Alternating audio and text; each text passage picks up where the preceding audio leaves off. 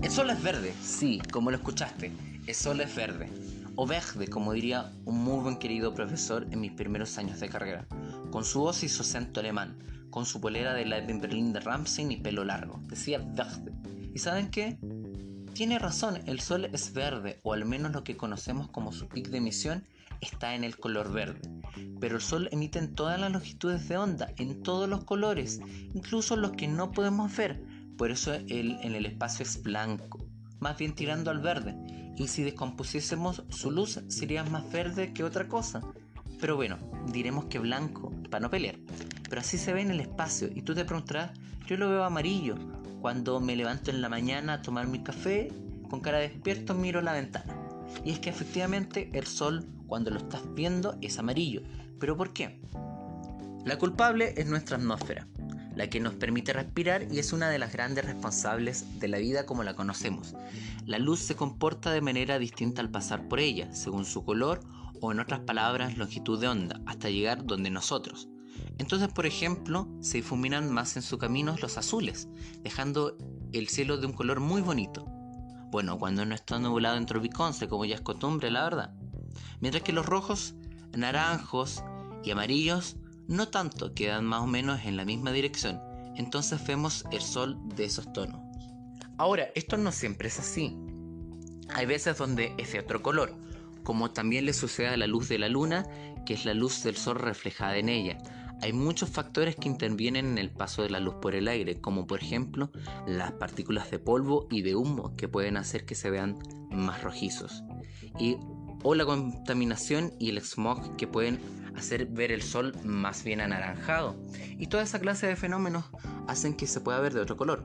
Pero ¿se acuerdan que el sol emitía en todas las longitudes de onda?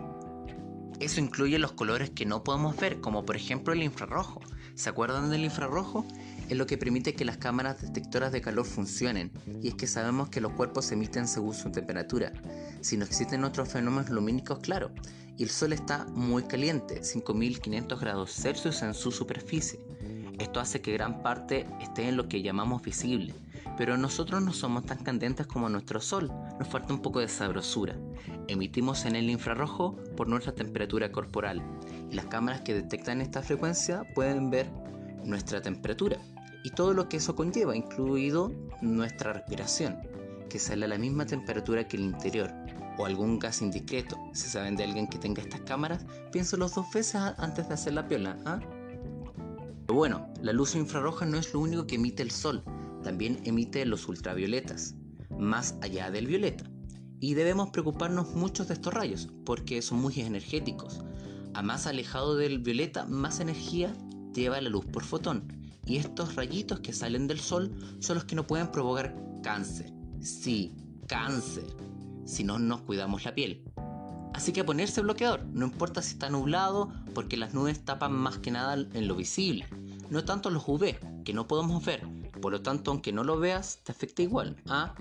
Así que no sea porfiado, recuerde, cuídese de las cámaras infrarrojas y póngase bloqueador. Qué bonito es nuestro sol, ¿cierto?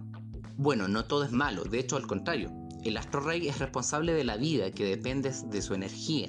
Sin el sol no es posible la vida como la conocemos, sin su energía, sin ese ardor. Bueno, la verdad es que el sol no arde. El sol es una bola de gas principalmente hidrógeno, o más bien plasma, que es el estado de la materia cuando el gas está muy caliente, que no arde, que conste, ¿ah? que no es fuego, que es plasma. El sol funciona a través de fusión nuclear, que es cuando dos átomos más ligeros, como el hidrógeno, se fusionan en, otro más pesado, liberando un montón de energía, al igual que la fisión nuclear, que es cuando un átomo más pesado se divide en átomos más pequeños. ¿Qué es lo que hacemos en los grandes reactores nucleares? Procesos relacionados pero no iguales, se pueden entender como contrarios, a grosso modo.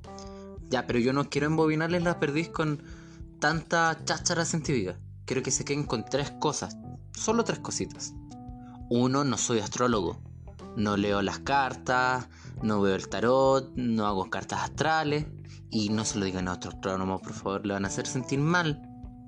Y en volada quizá ganarse una chucha, porque se lo merecen además. Pero fuera del deseo, eh, aclaremos las cosas. No soy astrólogo. Ni me voy en la pachamámica viendo las estrellas. Ni tampoco me la paso fumando hierba todo el día para ver las estrellas. Bueno, sí, fumo hierba. Pero no porque sea astrónomo, ni porque quiera ver las estrellas fumado. ¿Qué consta? Dos, chicos, hay que tener ojo con la contaminación. Que nos va a robar nuestros cielos, no vamos a poder ver ni la luna, ni el sol, ni las estrellas. Y tú te preguntarás por qué eso es importante.